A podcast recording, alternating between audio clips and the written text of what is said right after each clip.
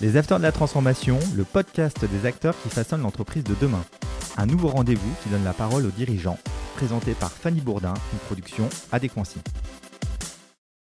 Bonjour à vous. Aujourd'hui, dans les Afters de la Transformation, nous allons discuter avec Stéphane Roussier, président de SRF Conseil, spécialiste du retournement. Bonjour Stéphane. Bonjour.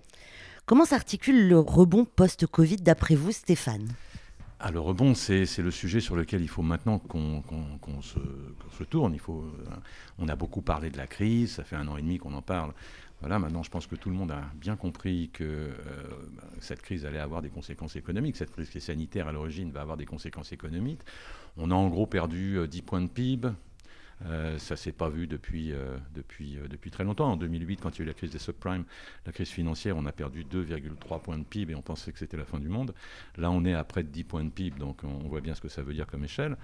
On a, créé, on a perdu quelques centaines de milliers d'emplois aussi. Bon, ça.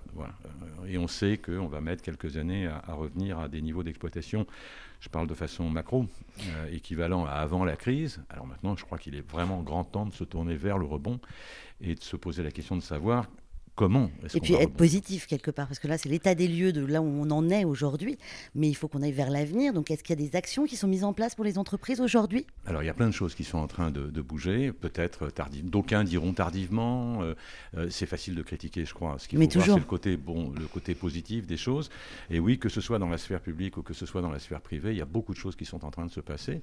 Il y a un rendez-vous avec l'histoire qui est important et qui est assez indépendant de la crise, c'est une coïncidence. Euh, c'est la réforme ou l'unification à l'échelle européenne du droit des procédures, mhm. euh, c'est-à-dire aussi bien les procédures amiables que les procédures collectives.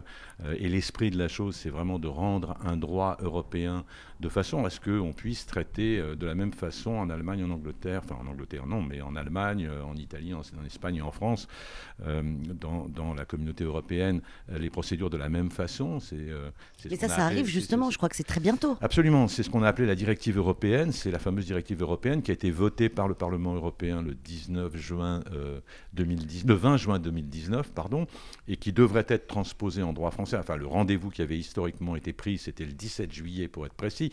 Il est très probable que ce ne soit pas exactement le 17 juillet, mais en tous les cas avant l'automne. Et donc là, l'objectif de, ce, de cette, de cette euh, action européenne, c'est vraiment d'essayer d'uniformiser le droit européen. Et dans ce calendrier qui nous conduit à l'automne, mhm. eh ben, on a une marche forcée en France pour essayer d'adapter les procédures et de régler pas mal de sujets, on va dire, non pas de problèmes, mais de sujets, euh, qui se posent en France euh, de façon à converger avec ce rendez-vous qui de toute manière aura lieu, qui est la transposition de la directive européenne.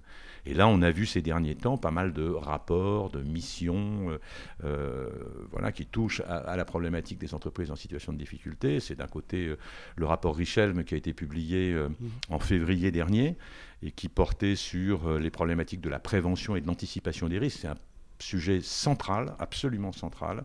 Euh, euh, c'est quasi médical. Enfin, je veux dire, c'est euh, si on est capable de détecter de façon anticipée un cancer du sein, on est capable de le traiter sans nécessairement passer par la chirurgie, etc., etc. Donc, ce qui est vrai en matière médicale est aussi vrai en matière économique. Plus on anticipera les problématiques d'entreprise, plus on pourra les traiter dans de bonnes conditions. Donc, le rapport Richelme qui traite de ces sujets-là, l'anticipation, la prévention des risques et l'accompagnement des dirigeants les dirigeants qui sont les hommes, les femmes qui sont à la tête d'entreprises qui sont en situation de difficulté, connaissent des situations de stress extraordinaires, peuvent mettre en jeu leur, euh, leur équilibre mental euh, et, aussi leur équilibre personnel économique. Donc il faut faire très attention à ça. Euh, être dirigeant, être créateur d'entreprise, ça ne doit plus vouloir dire se mettre en péril. Mmh. Voilà. C'est pas se mettre en danger. Pas se mettre en danger, pourtant c'est un peu le cas. Donc le rapport Richelme.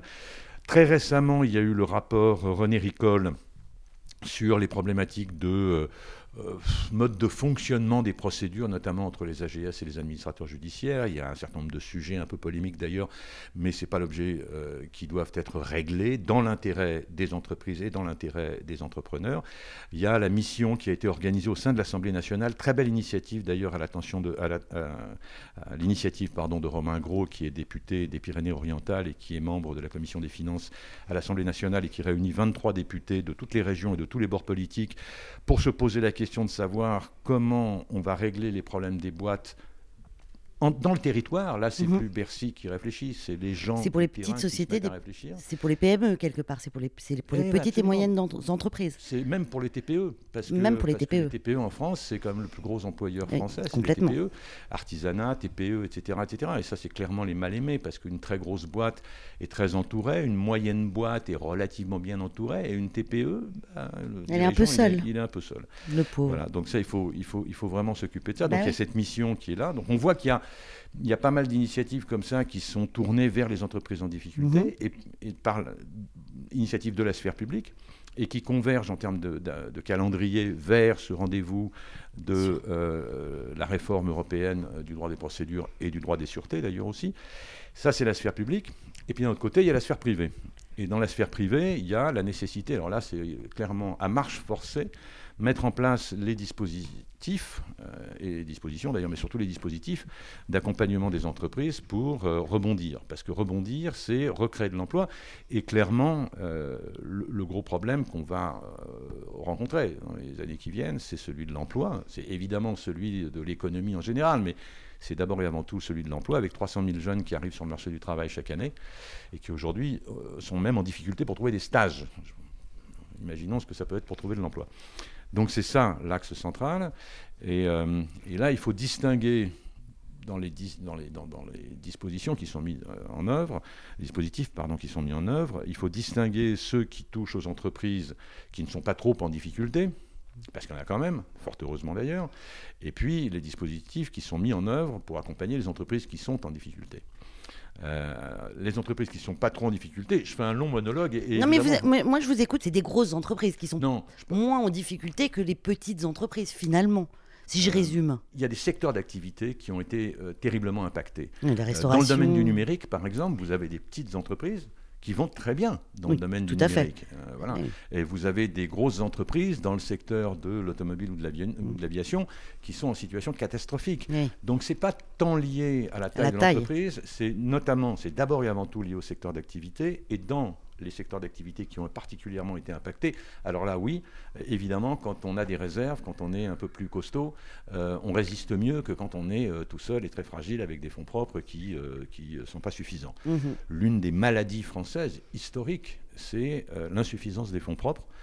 Des entreprises. Aujourd'hui, vous créez une entreprise en France avec un euro. Hein.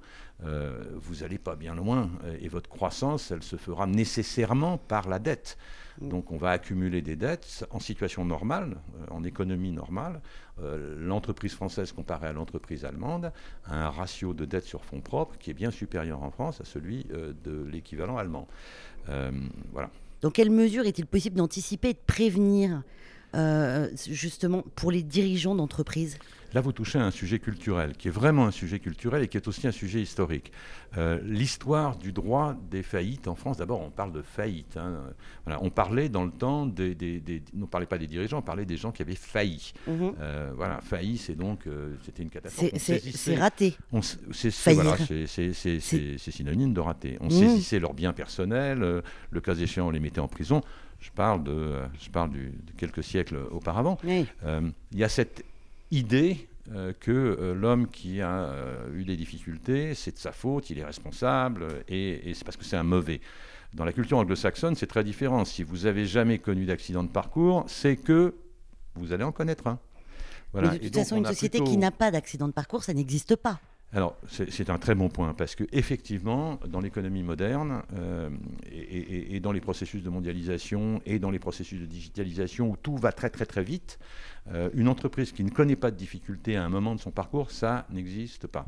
C'est un truc qu'il faut bien se mettre dans la tête, et ce qui est un peu regrettable dans notre culture judéo-chrétienne latine, c'est qu'on forme des managers, des dirigeants d'entreprise, nos futurs patrons des entreprises, des grandes, des moyennes et des petites. On les forme à être des vaillants, on les forme à Mais c'est très angoissant parce que finalement, dès qu'ils se retrouvent face à une crise, ces personnes-là. Ah ben, ils sont tout nus. Et voilà. On leur a pas appris que d'une part, ils allaient être confrontés à la crise, aucune chance qu'ils ne le soient pas. Donc ça, ils l'apprennent pas à l'école, on Et on ne leur a pas, appris dans les cursus universitaires et les grandes écoles à gérer techniquement un processus de retournement. On leur a appris à gérer techniquement un processus de croissance, développement international, stratégie, acquisition, etc. Tout ça, ils savent parfaitement. Ce qu'on leur a pas appris, c'est à gérer un processus, un processus de restructuration. Je ne dis pas de décroissance, la restructuration peut passer par une phase de décroissance. C'est un autre sujet. Mais on ne leur a pas appris ça. On ne leur a pas appris ni la technique, ni l'état d'esprit.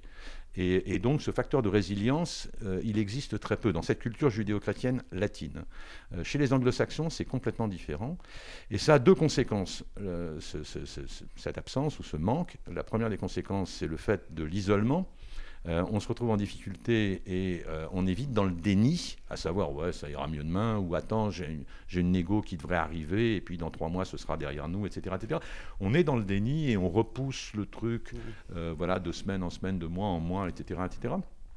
Donc il y a cet isolement. Et puis l'autre conséquence, c'est que comme le sujet sort trop tard, parce qu'il finit toujours par sortir à un moment donné, et qu'il sort assez tard, bah, plus il sort tard, plus c'est difficile de régler le problème, parce que Qu'est-ce que c'est qu'une entreprise qui est en difficulté? C'est une entreprise qui a consommé toutes les marges de manœuvre qu'elle avait autour d'elle. Marge de manœuvre avec ses banquiers, on a bouffé tout le crédit, marge de manœuvre avec ses salariés, perte de confiance, marge de manœuvre avec les clients qui en ont marre d'être mal livrés avec des produits qui sont euh, euh, pas les bons, etc., etc., avec les fournisseurs qui en ont marre d'être mal payés. Bref, une entreprise en difficulté, c'est une entreprise qui a consommé l'ensemble de ses marges de manœuvre.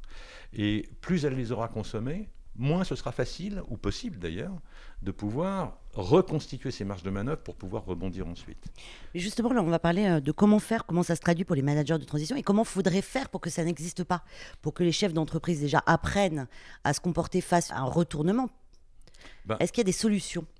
Oui, bien sûr qu'il y a des solutions. D'abord, tout ce qui est culturel prend du temps. Hein. On, peut, on, peut, on peut changer, on est passé du franc à l'euro euh, euh, une nuit euh, en une nuit.